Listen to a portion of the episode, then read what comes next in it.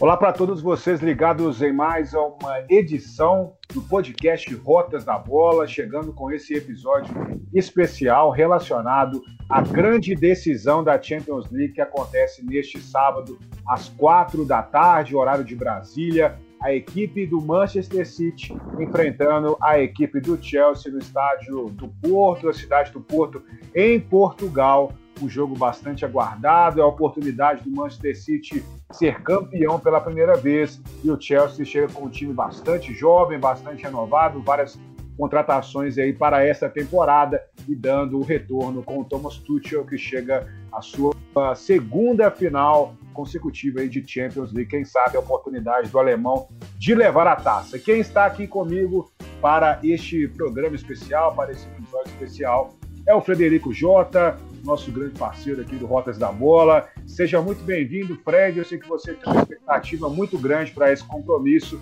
tendo em vista a sua admiração aí pelo futebol inglês.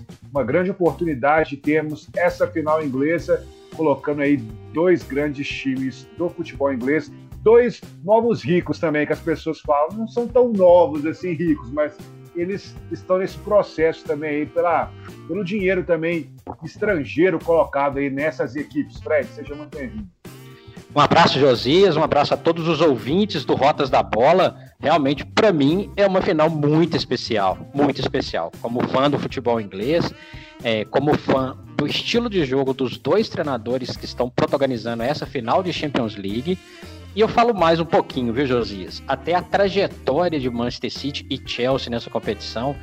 Duas equipes com defesas bem sólidas, equipes eficientes que fizeram uma campanha muito interessante, eliminando equipes de peso do futebol europeu. E agora, uma coisa que é muito importante deixar bem claro para os nossos ouvintes, né? Nem o Manchester City nem o Chelsea foram fundados nesse século. Óbvio que eles tiveram a injeção do, do dinheiro estrangeiro, que ajudou eles a chegar onde chegaram, né? Uma decisão de, de Champions League, a terceira decisão do, do Chelsea, desde que o Abramovich colocou sua grana lá.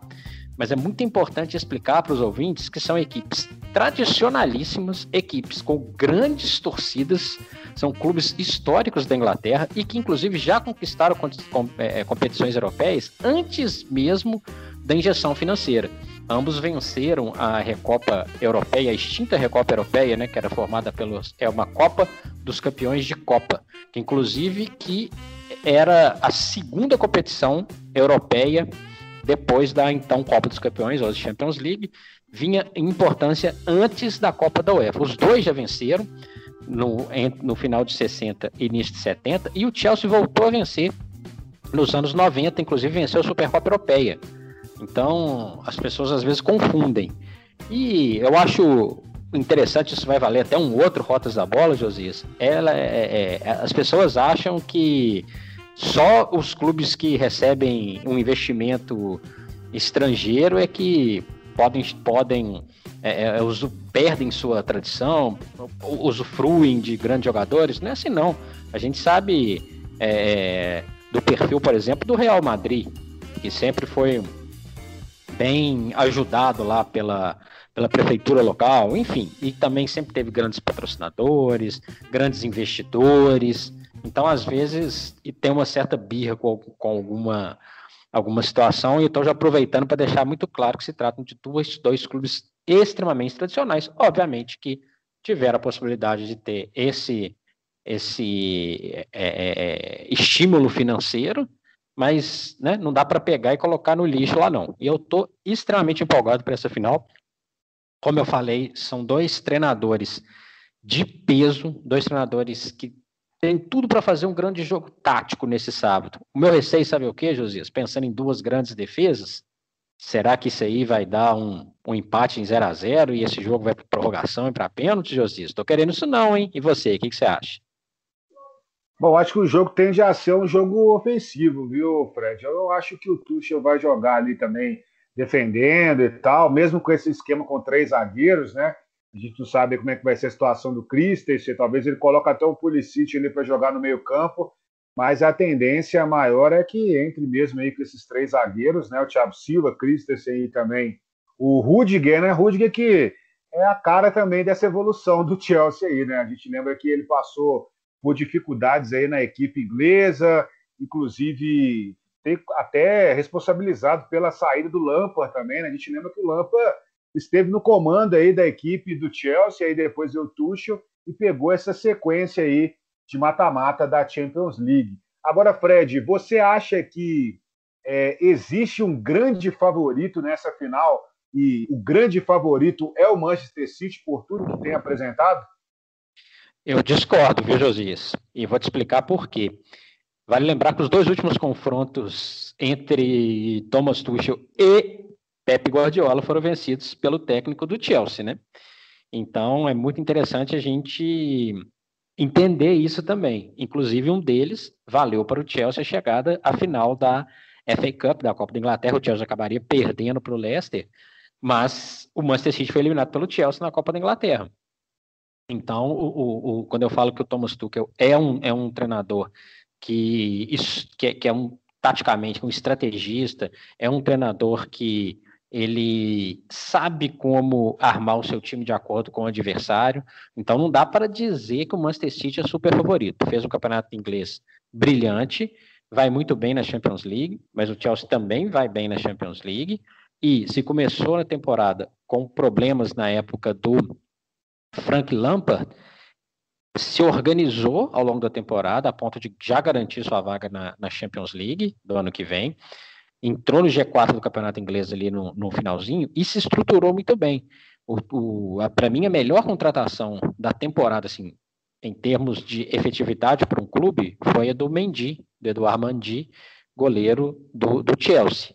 Começou a resolver um problema. O Thiago Silva cresceu muito ao longo da temporada. Começou um pouco instável, sofreu uma contusão, mas depois se firmou ali é, é, muita experiência, muita qualidade. O Chelsea tem dois bons laterais, Aspilicueta e Pentilwell. Tem o Kanté, né, Josias? O Chelsea tem o Kanté. Tem o Mason Mount, que é uma baita de uma revelação inglesa. Lá na frente, na minha opinião, é que está o grande ponto fraco do Chelsea, porque os reforços, que também são jogadores muito novos, eles não se estabeleceram ainda. Então a gente vê que o Timo Werner fez uma temporada um pouco irregular, o Havertz também. Então, quando precisa de resolver ali, o Chelsea vai ter um pouquinho mais de problema.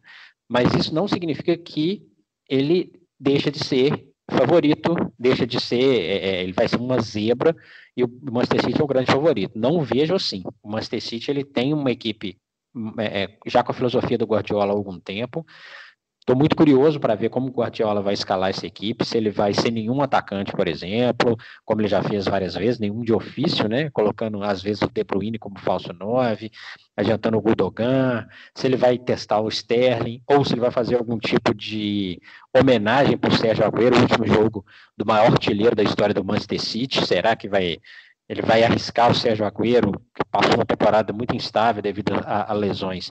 Nesse jogo importante. Por outro lado, o Agüero é um jogador de decisão. Então, a, a formação ali do, do, Manchester City é muito sólida ali no, no, meio. Ele vai começar com o Fernandinho. O, o Manchester City tem o Rubem Dias, que fez uma baita de uma temporada, ótimo zagueiro. Pode jogar com o Cancelo na direita, com o Zirchenko na, na esquerda, lembrando que o Zirchenko é um meia de origem, né, joga assim na seleção da Ucrânia. Então é um time muito forte, mas um time que do, do Guardiola que se a gente for analisar, teve dificuldades diante do Chelsea. Então, ele é favorito? Eu diria que ele tem uma pequena vantagem, mas vai enfrentar uma equipe que sabe jogar contra esse Manchester City, uma equipe que sabe como competir. E é um jogo único, né, Josias? É um jogo único, e dentro do jogo único muitas coisas podem acontecer. É uma estratégia específica para uma partida, não é um ida e volta. Enquanto foi o jogo único, por exemplo, o Chelsea venceu o Manchester City na FA Cup. Então, previsão de um grande jogo, defesas bem estruturadas e um ataque, a meu ver, do Manchester City com mais capacidade de conclusão. Nem estou colocando o Gabriel Jesus nessa história, pensando que nos últimos jogos decisivos da Champions League ele nem foi escalado de início, assim como o Sterling, assim como o Agüero. Mas eu acho que o, o Jesus corre um pouquinho atrás desses dois nesse momento dessa decisão. E para você, Josias, tem favorito? Olha, Fred, eu aponto aqui a equipe do Manchester City como favorita nessa disputa. Né? Eu acho que o City ele tem um caminho na Champions League que talvez seja um pouco mais sólido dentro desse mata-mata do que a equipe aí do, do, do, Chelsea. Né? Mesmo o Chelsea passando com autoridade sobre o Real Madrid, eu vejo que o Chelsea, ele. É... O Real Madrid não estava na sua melhor forma, né, Fred? O Real Madrid realmente vem vivendo uma situação bem complicada aí com essa disputa do Campeonato Espanhol, que acabou não, não veio, é, o título não veio, né? Mais uma vez o Zidane acabou saindo da, da equipe, né? Acabou deixando o comando técnico do Real Madrid agora. Então, eu, eu pego, o Manchester City pegou o PSG, que também é um time que estava brigando ali pela, pela, por essa taça inédita, né? Então, eu vejo trajetórias um pouco diferentes. Eu acho que nessa trajetória o City ele mostrou para mim mais credenciais de um time que que pode buscar esse título no lugar aí, em, em, nessa disputa direta com o Chelsea. Mas mesmo assim, eu também, como você citou aí, é, até participei de uma live agora recentemente, né, com os nossos companheiros, falando também sobre a Champions League. Elogiei muito a equipe do Chelsea, acho que o Chelsea cresceu bastante nessa competição. É, foi um futebol muito sólido apresentado ali pelo, pelo time do Chelsea, no, pelo comando ali também do Tuchel, né, fazendo essas mudanças bem acertadas na equipe. Acho que uma das principais foi essa questão também de ajustar esse sistema defensivo que vinha bem irregular, né? E o Chelsea conseguindo dar resposta agora. E ele também é, fez vários jogadores que não estavam atuando muito bem darem muito rendimento para o Chelsea neste momento decisivo da temporada. A gente citou aqui o Rudiger, a gente pode citar também o Havertz, né, que vinha sendo muito criticado no futebol inglês, o pessoal questionando bastante a contratação, que foi a maior contratação nessa janela aí, na janela de verão, né, passada. Então, realmente, o Havertz é um dos diferenciais desse time, assim como o Mason Mount, que para mim é um dos grandes jogadores do futebol inglês, junto com o Phil de grandes revelações né, dessa temporada, e jogadores, bastante, jogadores promissores né, que a seleção inglesa poderá lapidar aí nas competições é, de nível internacional nos próximos, nos próximos anos, inclusive a Eurocopa agora, e vai acontecer aí no próximo mês. Então, assim, vai ser um confronto equilibrado, mas eu aponto o favoritismo aí do City. Não sou ousado de falar que é muito. Estou vendo o pessoal falar que é muito favorito, viu, Fred? Mas eu também acho que não é assim, não. Acho que está ali uns 60%, 40% e vai ser um jogo equilibrado. Não, não creio também num massacre assim de, do City em relação a equipe do, do, do Chelsea. Ô Fred, eu vou passar por um momento aqui que é sempre importante colocar a sua opinião. A gente até não fez no jogo contra o, o Vídeo Real e o Manchester United, mas nós podemos fazer aqui agora e também estabelecer isso para as próximas finais aí que nós vamos né, sempre trazer aqui no Rotas da Bola. Que é o cara a cara, né, Fred? Colocar as duas vamos equipes lá. aí cara a cara e a gente discorrer e opinar sobre quem é o melhor jogador aí de cada posição, né? Lembrando que o Chelsea joga com esses três zagueiros, então vai ser uma formação talvez um pouco pensando aí no que, que poderia bater com esses três zagueiros aí do, do Chelsea, né, Fred? Não é uma coisa muito fixa, assim, até porque pode, é, pode ocorrer mudanças aí nessas escalações das duas equipes, mas tendo uma média, assim, é possível que, que o desenho seja mais ou menos parecido. Então, vamos lá, Fred, para o primeiro confronto. A gente tem aí o Mendy contra o Ederson. Qual que é a sua opinião sobre a avaliação desses dois goleiros? Eu já vou falar para você aqui que eu fico com o Mendy, inclusive nessa live eu participei, eu também defendi o Mendy aí. Eu acho que o Mendy é uma das grandes figuras do Chelsea. Eu entendo tudo relacionado ao Ederson, trabalha muito bem com os pés, possivelmente é possivelmente não, ele é um dos melhores goleiros do futebol brasileiro também. Não à toa ele está na seleção brasileira, né, convocado mais uma vez. Foi inclusive luva de ouro, né, Fred, da Premier League agora. Mas eu ainda fico com o Mendy nessa disputa. Não sei se você concorda comigo nisso, mas eu escolho o Mendy nessa, viu, Fred? Para mim, é o Mendy, eu acabei de falar, né? Foi a melhor contratação de um clube nessa temporada inglesa. E pode ser até da, da, até da questão europeia, se a gente for analisar assim. O, o Ederson é um bom goleiro, ele tem qualidade com os pés, mas é, levando em conta a trajetória dessa temporada, eu vou de Mendy, Josias. Então nós vamos para o segundo aqui, eu vou anotando aqui, depois a gente formar a seleção final, né, Fred? Para ver qual foi a seleção que a gente montou aqui. É, lógico que vai ter as discordâncias, mas nós vamos falar aqui depois aí qual foi a seleção montada. Nós vamos chegar agora, e já vou passar a primeira palavra para você, para escorrer aí quem que você acha melhor, o Walker ou Aspilicueta?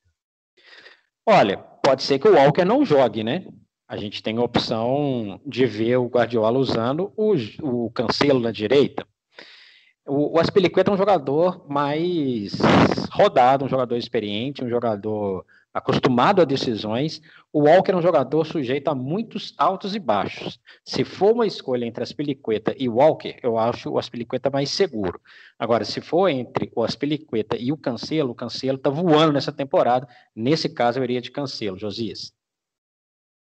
Isso, Fred, eu, eu fico aqui com o Walker, se for essa disputa realmente entre o Walker e Aspilicueta, porque o Walker eu não vou falar que ele é dos melhores laterais do mundo, porque eu também não acho que ele chegue nesse nível. E também não, mas eu acho que nessa disputa aí com as Pelicuetas, as Pelicueta também, né, Fred? Ele pode exercer várias funções ali dentro do Chelsea, né? Até mesmo jogar um pouco mais adiantado e tal. Inclusive está jogando mais como um ala, né, Fred? Nessa concepção tática aí do Tuchel. Mas eu. Até mesmo como zagueiro, viu, Josias? O Aspilicueta também jogou como zagueiro em algumas formações do técnico alemão. Exatamente. Então, nessa tendendo aí a colocar a posição de lateral, eu fico com o Walker nessa, viu, Fred? E eu já vou pular para o próximo aqui, que a gente já entra na zaga mesmo, né? Que é a disputa, uma disputa bem interessante entre Stones e Rudiger. Quem você fica aí desses dois jogadores, Fred? Olha, eu vou de Stones pelo crescimento que ele teve no final da, dessa temporada. Ele teve um período contundido, inclusive, ficou um período de recuperação, mas ele tem crescido muito nas últimas temporadas sob o comando do, do Guardiola, nos últimos jogos, especialmente, muito bem. Lembrando que o Guardiola também tem a opção do Laporte, né? Mas eu iria com o Stones, que é mais regular do que o Rudiger. Eu também vou de Stones nessa. É, se o Rudiger estivesse disputando aqui com o Rubem Dias, eu ficaria com o Rudiger. Mas como tá os dois ali, né, Stones e, e Rudiger, nessa daí realmente o Stones ele vem sendo muito mais consistente. Eu não sei qual que a idade que ele está completando, mas hoje é aniversário do, do, do hoje, né, essa gravação está sendo feita aí na sexta-feira, um dia antes do jogo, mas é aniversário do Stones, então ao aniversariante do dia que pode até receber o presente de ser campeão da Champions League. Inclusive, é aniversário do Walker também, o Walker Stones. Então, os dois podem receber o presente de ser campeão da Champions League, então nessa eu fico com os Stones também. A gente chega. Hein? Sim. Os pubs é que se segurem, hein? Exatamente. dois meses campeões e aniversário, hein? Eita é. fé. Vai ser, vai ser daquele jeito, hein? Vocês vão curtir bastante. E a gente tem agora, como eu disse, a disputa entre Rubem Dias e Thiago Silva. Nessa, Fred, eu vou ficar com o Thiago Silva, porque o Thiago Silva ele me surpreendeu bastante nessa chegada ao Chelsea. Viu? Eu não acreditava que, que ele ia conseguir atuar de forma até frequente dentro do futebol inglês, né? Pela, por essa mudança de Ligue 1, né? Aquela disputa meio não é um nível tão elevado assim. Eu sei que o pessoal gosta do campeonato francês, algumas pessoas e tal, mas realmente não, não se compara à Premier League. Eu achei que o Thiago Silva ia ter algumas dificuldades, né? Ele até passou por alguns problemas de adaptação e tal, mas ele mostrou a consistência dele e o grande poder também dele de, é, de se moldar né, a, esse, a esses novos ambientes. Então, para mim, ele vence essa disputa com o Rubem Dias. Fazendo uma comparação aí entre o, o, o, Thiago, o, o Thiago Silva e o Rubem Dias, se você me falasse assim, escolhe dois zagueiros, eu ia escolher o Rubem Dias e o Thiago Silva. Agora, um contra o outro, eu vou te falar que assim, o Rubem Dias foi uma das maiores surpresas dessa, dessa temporada. Uma das maiores surpresas, foi muito bem, é, valeu a grana investida. E o Thiago Silva foi o jogador que começou muito mal e terminou muito bem. E tem experiência ao seu favor. Nunca venceu a Champions League e tem uma chance agora com, com o Chelsea. Se a gente for colocar aqui na experiência, para mim, eu vou de Thiago Silva, mas assim, por uma vantagem de 0,1%, Josias. 0,1% eu vou aí com o Thiago Silva, mas com dor no coração, porque o Rubem Dias fez uma baita uma temporada, Josias. Bom, Fred, a gente chega na outra disputa aqui, já é lógico que tem a situação aí do Chelsea jogar com três zagueiros, mas hipoteticamente vamos colocar aqui que o Fernandinho atue nessa partida, né? Isso também é uma possibilidade. Pode ser que aconteça, pode ser que não. Vamos ver como é que vai ser a escalação do Guardiola. Mas o Fernandinho já atuou como um zagueiro, né? Também, né? Nessa temporada e tal, vem atuando aí como zagueiro algumas vezes com o Guardiola. Então vamos colocá-lo aqui, Fernandinho contra Christensen. Quem fica aí? Qual vai ser a sua escolha, Fred? Caso tenha, eu acho que o Guardiola não vai com três zagueiros, tá? Eu acho. E talvez o Chelsea ele pode usar até o Aspilicueta como zagueiro. Mas esse tipo de, de, de, comparação aí é o Fernandinho com o pé nas costas, né? Eu acho que a experiência do, do, jogador brasileiro, jogador de confiança do Guardiola, a qualidade que ele tem defensiva, o, o, o zagueiro dinamarquês ainda está um, algum patamar abaixo aí. É, nesse caso, eu iria de Fernandinho, Josias. Eu também vou de Fernandinho, sempre fui um defensor também do Fernandinho aí. O pessoal critica muito ele aqui no Brasil por causa das lembranças aí da seleção brasileira, no 7 a 1 aquele jogo contra a Bélgica também que o Brasil acabou eliminado da Copa. Mas o Fernandinho, para mim, é um jogador que tem muita confiança, não à toa, está atuando no City há muito tempo, no, sob o comando do Guardiola, tem muita é, experiência também internacional, experiência também de Premier League, então eu fico com o Fernandinho nessa. A gente chega na outra disputa, que seria aí entre Zinchenko e Tiwell. E eu vou ficar com o Zinchenko, para mim, um dos grandes nomes também do City nessa temporada. Acho que o Tiwell não está no nível ainda do Zinchenko, não, Fred. O Zinchenko está mais estabelecido, né, Josias? É um meia de origem, como eu falei um pouco antes, e joga assim na seleção da Ucrânia, e é um jogador ofensivamente melhor do que o Tio. O Tio, defensivamente, ele é melhor do que o Zinchenko. Mas pensando no conjunto, o Zinchenko pode ser muito mais útil aí num, num embate entre os dois, Aziz. E agora a gente chega numa situação aqui que vai ser interessante, né, Fred? Ele vai colocar aqui Gundogan e Kanté frente a frente. Eu acho que você já tem uma opinião, também tem uma opinião sobre isso, apesar do Gundogan estar jogando muito bem, poder atuar até como homem ofensivo ali, mesmo no ataque do City, mas não tem como né, não escolher o Kanté nessa, né, Fred? Tem não. O, o, até porque são características diferentes. Né? Se a gente for considerar o, a posição de origem do Kanté, ele já larga na frente. E o Kanté é o Kanté, Josi. E a gente sabe que o Rotas da Bola é fã do Kanté, então o Kanté dificilmente vai perder alguma eleição, alguma disputa no Rotas da Bola, não, Josi? Exatamente, muito difícil isso acontecer. E a gente chega aqui na outra disputa. Essa disputa pela disposição tática vai provocar uma situação curiosa agora para você aí, Fred, porque são os dois as duas revelações do futebol inglês. Para você, quem que é melhor? Quem vence a disputa? Mason Mount ou Phil Foden? Phil Foden. Está mais estabelecido, é um jogador que cresceu demais nessa temporada. O, o Mason Mount também. Ele também cresceu, ele tem uma, uma um momento, ele vive um momento de, de, de crescimento, de ser um jogador mais decisivo, mas o Phil Foden, para mim, ele é mais completo. Ele é bem mais completo. Então, acho que o crescimento dele, ele se estabilizou muito mais. Então, vou de Phil Foden nessa disputa aí.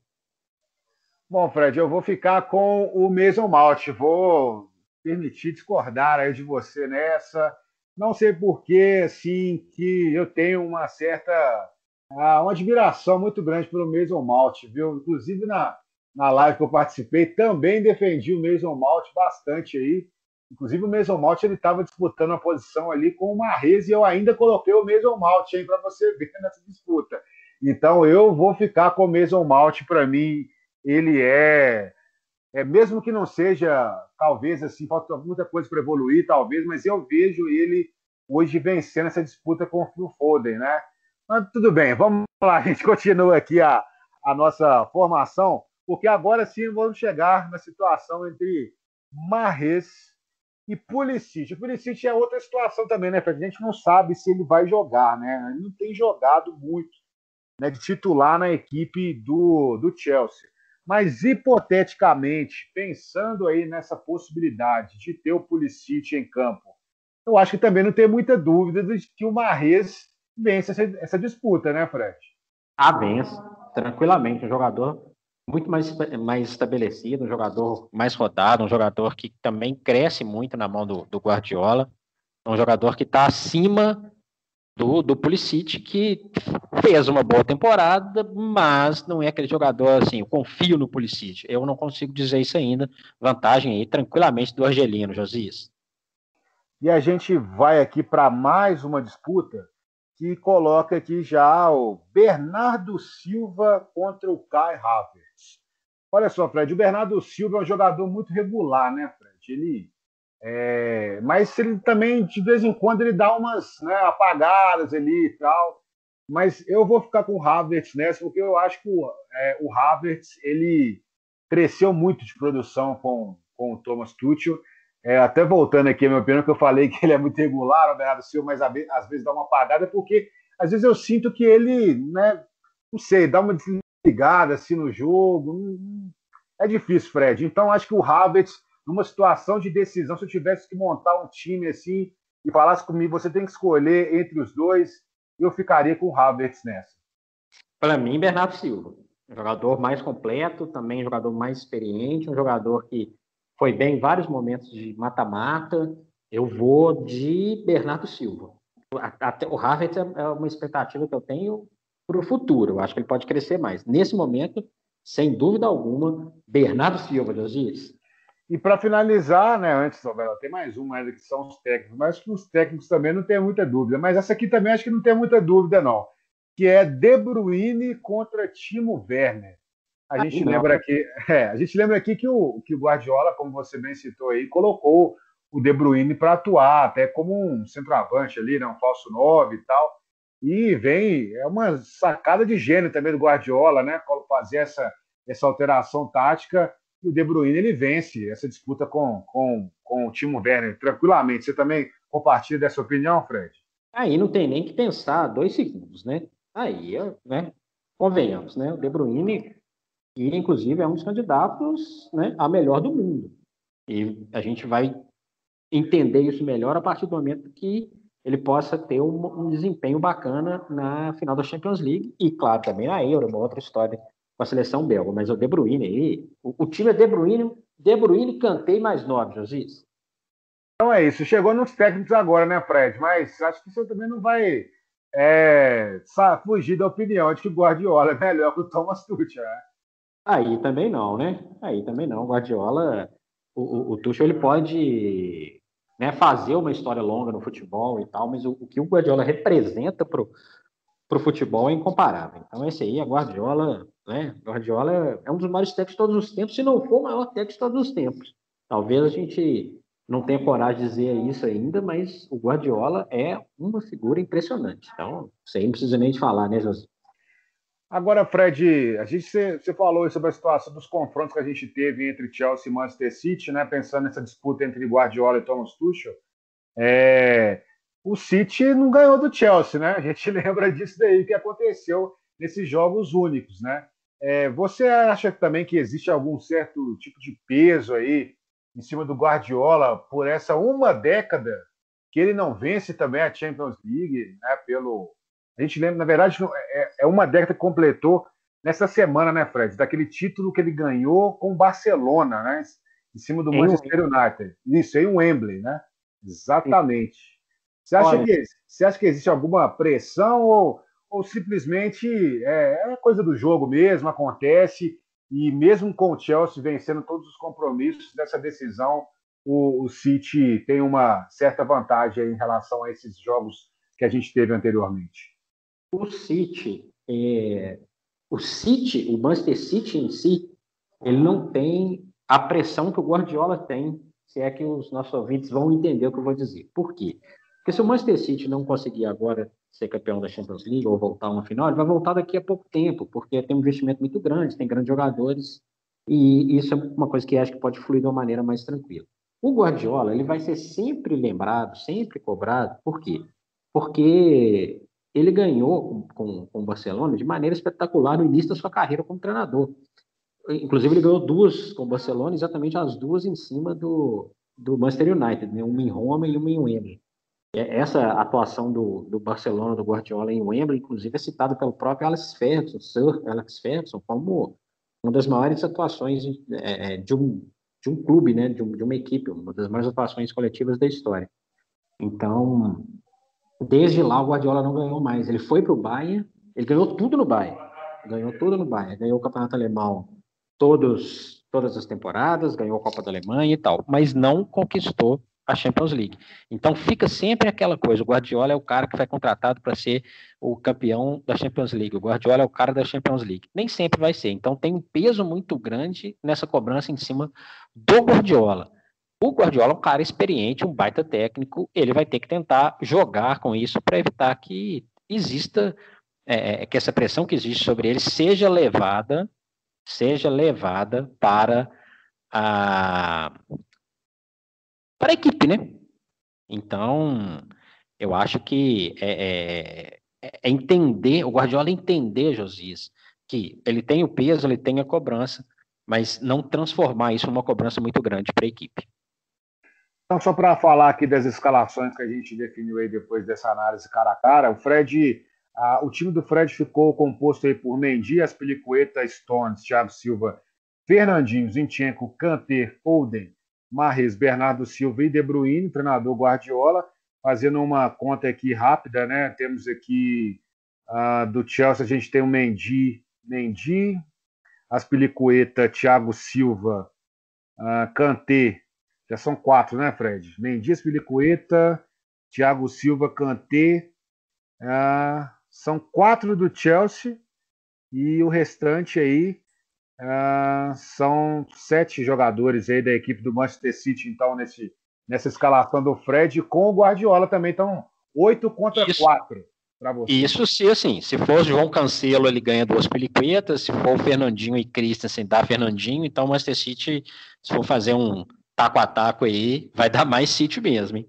Entendido. E no meu caso aqui ficou Mendy, Walker Stones, Thiago Silva, Fernandinho, Zinchenko, Kanté, Mount, Marrez, Havertz, De Bruyne e Guardiola. Aqui no meu caso ficou Mendy, um, né, Mendy. Ah, tá. Mas jornalista é difícil fazer conta, né, Mas vamos lá, Mendy tá aqui um, tem o Thiago Silva dois aqui, tem o, vamos ver quem mais, tem o Kanté, tem o Mount, também tem o Havertz, aí são cinco. Então, no meu caso aqui, são é, seis jogadores aqui do, do City e cinco do Chelsea, mais o Guardiola, então tá 7 a 5 aqui para mim, então, Fred, nessa disputa entre City. Ah, acho que vai dar isso mesmo, né? Como você disse, ele também sempre vai dar uma, uma, uma disposição né, maior, uma quantidade maior para o City em relação ao Chelsea, essa disputa cara a cara, mas a gente sabe que realmente fica na média do que eu disse aqui, 60-40, vamos dizer assim, nessa grande decisão da Champions League. Então, para completar aqui nosso Rotas da Bola, Fred, qual que vai ser o placar desse jogo? Você pode apostar até nos gols, se você quiser. Lembrando, Fred, que a gente falou sobre o, Manchester, o, o jogo do Manchester United contra o Vídeo Real, a gente errou, né? Nossas, nossos palpites aí, né, Fred? Eu falei que ia ficar 2x1 um pro, pro United, né? Eu, eu falei, assim, se o pessoal ouviu e captou a mensagem, ganhou pelo menos alguma coisa nas casas de apostas aí, porque eu falei que o vídeo real ia fazer um gol, né, Fred? Então, Exatamente. aconteceu. E ficou um a um foi decidido nos pênaltis. E agora para você, Fred, qual que vai ser o placar aí desse jogo entre Chelsea e Manchester City? Olha, né, esses, esses exercícios de adivinhação, de chute, tudo, na verdade, não vale nada, né? Mas vou fazer um palpitaço aqui de 2 a 1 para o Manchester City. E um gol do De Bruyne e um gol do Sérgio Agüero para colocar de vez uma estátua lá no Etihad Stadium. E para o Chelsea descontará o Mason Mount. O Fred, também vou ficar no 2x1, um, viu? Eu não vou fugir muito desse placar, não. O pessoal fala que 2x1 um é tipo o placar convencional do futebol, né? O placar mais seguro que acontece do futebol. Mas realmente eu não vejo assim uma possibilidade de acontecer um, uma goleada, um, sei lá, um jogo com 3 a 2 4 a 2 Acho que não vai chegar nesse nível. As defesas são bem é, qualificadas, então vai ficar no 2 a 1 aí mesmo. Aposto nos gols aí marcados pelo Marrez e o De Bruyne, nesse compromisso aí do, do Manchester City, e o gol do Chelsea. Eu não estou lembrado quem que eu falei que ia fazer o gol do Chelsea, não. Mas eu acho que quem vai fazer esse gol do. É, eu também acho que vai ser o Havertz. É, não... acho que não vai fugir muito disso, não. Acho que o Timo Werner não vai conseguir balançar as redes aí do Ederson. Dessa vez, não. E é até curioso, né? Porque o, o nosso grande Mendy, ele tá com muitos clean sheets na, na, na, na Champions League, né, Fred? São 11 clean sheets. Então, vai ser curioso ele levar dois gols, mas vai acontecer, viu, Fred? Essa é a minha aposta aqui também. Acho que Lembra... vai dar nisso aí. Lembrando que ele poderia ter mais um clean sheet, né? E tomou aquele gol do Porto já nos acréscimos, de bicicleta, lá quando o Chelsea já estava classificado. Poderia ser um pouco mais. Enfim, a gente, os ouvintes aí perceberam que tem muitas variações, né? O fato é que eu torço muito para um grande jogo. São dois grandes técnicos, são duas grandes trajetórias. Não quero ver um jogo tão amarrado, né? A última final entre os ingleses, Liverpool e Tottenham, de 2019, foi um jogo um pouco amarrado, teve aquele aquele pênalti duvidoso no início do jogo. Então, eu torço para esse sábado a gente ter um grande jogo, viu, Josias? Exatamente, Fred. Só a última aqui. Qual foi a Champions League que mais te marcou aí, Fred? A final de Champions League que mais te marcou? Tem empate triplo. Um empate triplo entre 99, com a virada do Manchester United para cima do Bayern lá em Barcelona, a de 2005, que acho que é o concurso de todas as finais de, de, Champions League. E a de 2012, quando o Chelsea, de uma maneira muito improvável, acabou conquistando o, o título em cima do Bayern em Munique, com o Bayern perdendo pênalti, com o Drogba virando herói, enfim, são essas três finais, obviamente, e coincidentemente, três conquistas inglesas, Josias. Ô, oh, Fred, eu fico aqui com essa final de 2005 você citou mesmo aí, para mim também foi uma das mais marcantes, né, pelo fato tudo que aconteceu, né, é, envolvendo também esse jogo. E eu fico também com a final de 2006, Fred, aquela final que colocou o Arsenal na grande decisão contra o Barcelona, uma final de triste lembrança para o torcedor do Arsenal, né?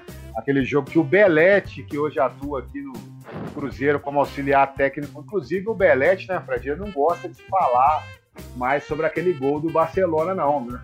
A gente vai conversar com ele sobre isso. Ele fala que já cansou de, de comentar sobre esse gol e tal. Mas eu acho que ele deveria falar isso pelo resto da vida dele, viu? porque foi um grande título para o Barcelona e ninguém esperava que ele realmente seria o grande herói daquela decisão. Então, para mim é uma lembrança triste, mas realmente foi um jogo marcante pela chegada do Arsenal. Foi o mais perto que o Arsenal conseguiu chegar aí da possibilidade de título da Champions League, Fred? É, isso é um assunto para outro dia, porque né, a expulsão injusta de Jans Lehmann no início do jogo mudou a história daquele Barcelona e Arsenal, viu, seu Josias? Exatamente, Fred. Então é, essa foi a mais uma edição aqui do Rotas da Bola, trazendo tudo aí sobre a grande decisão da Champions League que acontece na cidade do Porto, neste sábado às quatro da tarde, colocando cara a cara dois ingleses, mais uma vez a festa do futebol inglês entre Manchester City e Chelsea. Muito obrigado, Fred, mais uma vez. Um abraço, Josias, um abraço a todos os ouvintes.